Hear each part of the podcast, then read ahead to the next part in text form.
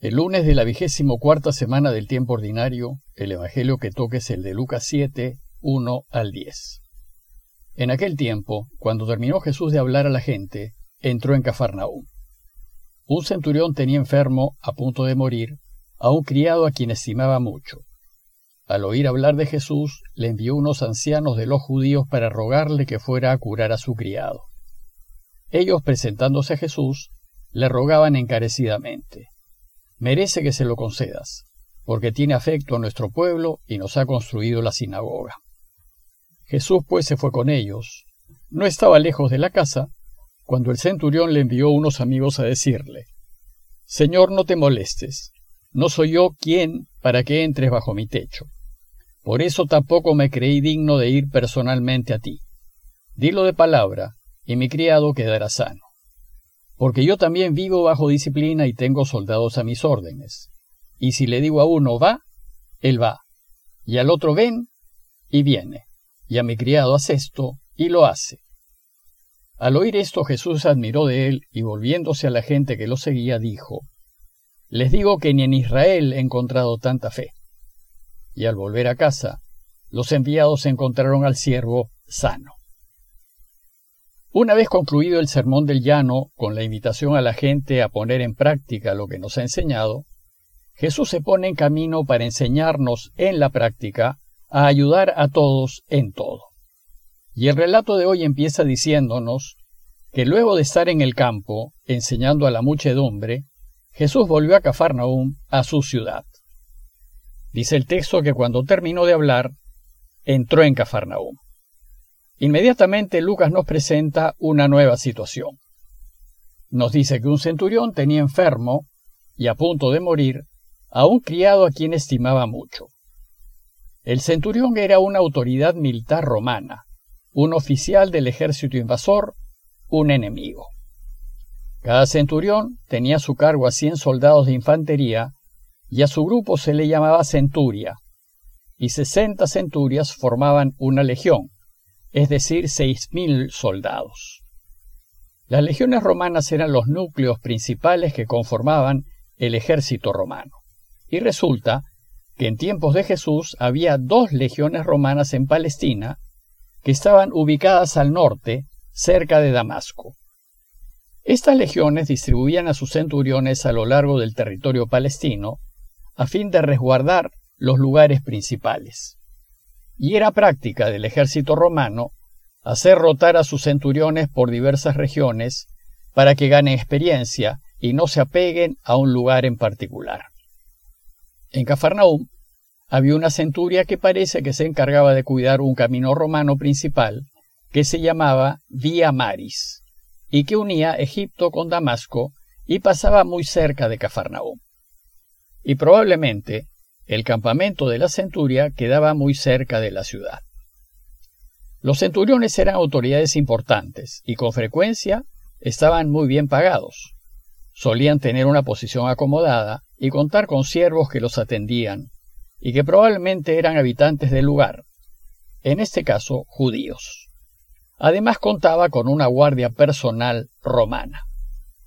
Bueno, pues resulta que el centurión del relato de hoy tenía criados, y uno de ellos, es muy probable que haya sido judío, a quien el centurión apreciaba mucho, estaba muy enfermo. La preocupación del centurión por su siervo nos muestra a un romano de buen corazón. Parece que este centurión no solo había escuchado de Jesús, pues vivía cerca de Cafarnaúm, sino que podemos suponer que estaba al tanto de sus movimientos, ya que su responsabilidad era resguardar la zona. Tal vez incluso lo vio curar a los enfermos que le traían. Y dice el relato que al oír hablar de Jesús, probablemente al oír que había vuelto a casa, le envió unos ancianos de los judíos para rogarle que fuera a curar a su criado. Lo curioso es que no va él mismo, ni envía a soldados romanos a que lo traigan, como tal vez otros centuriones hubiesen hecho, teniendo la fuerza de su lado.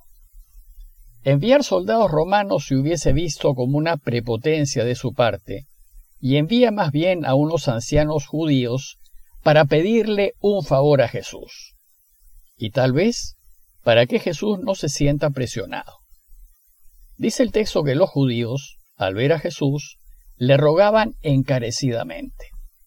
Esto también es extraño, porque los judíos, por lo general, detestaban a los romanos. Más aún en Galilea, en donde existía un movimiento terrorista violento llamado Celotas, y cuyo objetivo era echar a los romanos por la fuerza. Pero el ruego de los judíos es de gratitud, pues le dicen a Jesús, merece que se lo concedas, porque tiene afecto a nuestro pueblo y nos ha construido la sinagoga. Sin duda se trataba de un romano sensible y de buen corazón, pues hasta los mismos judíos reconocen que tiene aprecio por el pueblo de Israel. Además, la sinagoga de Cafarnaúm, aquella del siglo I que Jesús conoció y en la que enseñaba, parece que había sido construida por ese centurión romano. Pues el hecho de haber pagado la construcción demuestra que era un centurión rico y generoso. En fin, lo cierto es que había un sentimiento general de gratitud hacia este romano. Entonces, cuando se lo dicen a Jesús, éste no lo duda e inmediatamente se va con ellos, dispuesto a curar al siervo del centurión. Jesús no hacía distinción de personas, ayudaba a todos, tanto al rico como al pobre, tanto al justo como al pecador, tanto al judío como al extranjero y tanto al amigo como al enemigo. Y por tal motivo, por ayudar al enemigo, probablemente no fue bien visto por los celotas, aquel grupo terrorista judío que buscaba echar a los romanos por la fuerza. El hecho es que por su deseo de ayudar a todos en todo, Jesús se había hecho de enemigos por todos lados, y sus enemigos eran todos de su propio pueblo, pues los romanos no se metían para nada en asuntos religiosos. Bueno, pues el relato nos dice que faltando poco para llegar a la casa del centurión, éste le envió unos amigos a decirle, Señor, no te molestes en venir, pues ¿quién soy yo para que entres bajo mi techo? Por eso tampoco me creí digno de ir personalmente a buscarte. Como el centurión era extranjero y jefe del ejército de ocupación, prudentemente decidió no presentarse directamente, y más bien, para ser un invasor, muestra una humildad sorprendente, mandándole decir, no me creí digno de venir personalmente a buscarte. Todos estos detalles, que nos relata Lucas, nos muestran a un romano sencillo, preocupado, respetuoso, generoso y bueno. Pero además, el romano le dice otra cosa. ¿Quién soy yo para que entres bajo mi techo? Aquí el romano se pone en el lugar de Jesús. Él sabía que las leyes religiosas de Israel decían que si un judío entraba en casa de un romano o un extranjero, quedaba contaminado. Y cuando esto sucedía, el judío tenía que hacer una serie de lavados y ritos de purificación a fin de recuperar su recta relación con Dios. Pues el gesto del centurión lo muestra con una delicadeza y una sensibilidad únicas, pues en vez de emplear la fuerza e imponer su autoridad, pide favores y se preocupa de no causar molestias. Solo le pide que desde donde esté lo cure con su palabra. Dice el relato que los amigos le transmitieron el siguiente mensaje.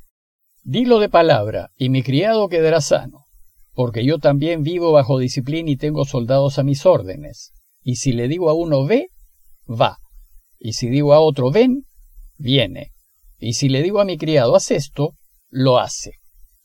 Este mensaje del centurión recoge lo que ya comentamos en alguna oportunidad anterior, la creencia en que la enfermedad era causada por malos espíritus, y entonces la curación consistía en echar a esos malos espíritus para que el enfermo recupere la salud.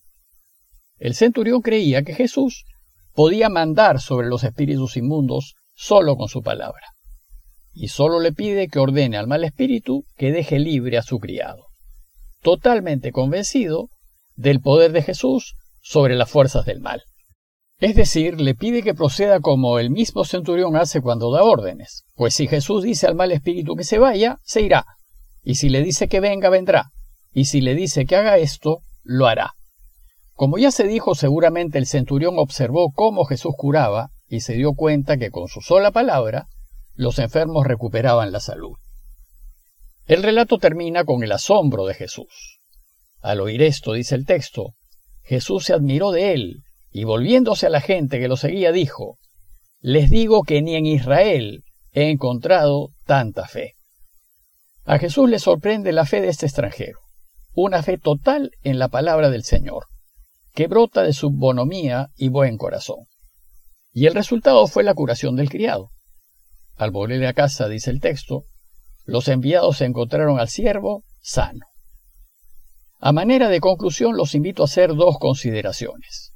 Primero, considerar el comportamiento del centurión, que aquí se convierte en un modelo a imitar. Pues a veces cuando tenemos autoridad, nos creemos con derecho a exigir, sin considerar nuestros modos, formas y modales. Y tendemos a olvidar que el dependiente, el que sirve, también es persona, también tiene sentimientos y es sensible. El comportamiento del centurión nos invita a reflexionar en que lo cortés no quita lo valiente, y en que las buenas maneras nunca nos quitan autoridad, más bien la refuerzan, gracias al respeto y aprecio del dependiente. Y segundo, considerar la fe de este extranjero, su confianza absoluta en la palabra de Jesús y la certeza de que si creemos en Él, Él puede hacer milagros y esperemos pues tener una fe semejante. Pidámosle pues al Señor con mucha fe que hable, que se pronuncie, que diga, para que los malos espíritus de la discordia, de la enfermedad y de la violencia se alejen, y haya paz y salud en la familia, en el país y en el mundo entero. Parroquia de Fátima, Miraflores, Lima.